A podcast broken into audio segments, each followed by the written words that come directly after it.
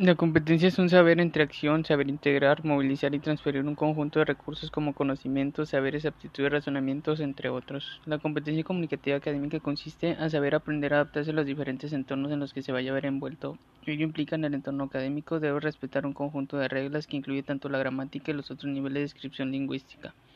Profesionales tienen que ver con las facetas del ser humano, hacer sentir y pensar. Un ambiente de trabajo son muy importantes porque, como me expreso, demuestra que lleva una buena formación académica.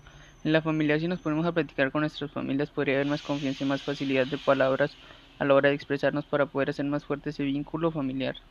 En lo social es el área donde se necesita más la competencia comunicativa para expresarnos, escuchar o leer. Además necesitamos mucho esas competencias para entablar una amistad con las personas que nos rodean.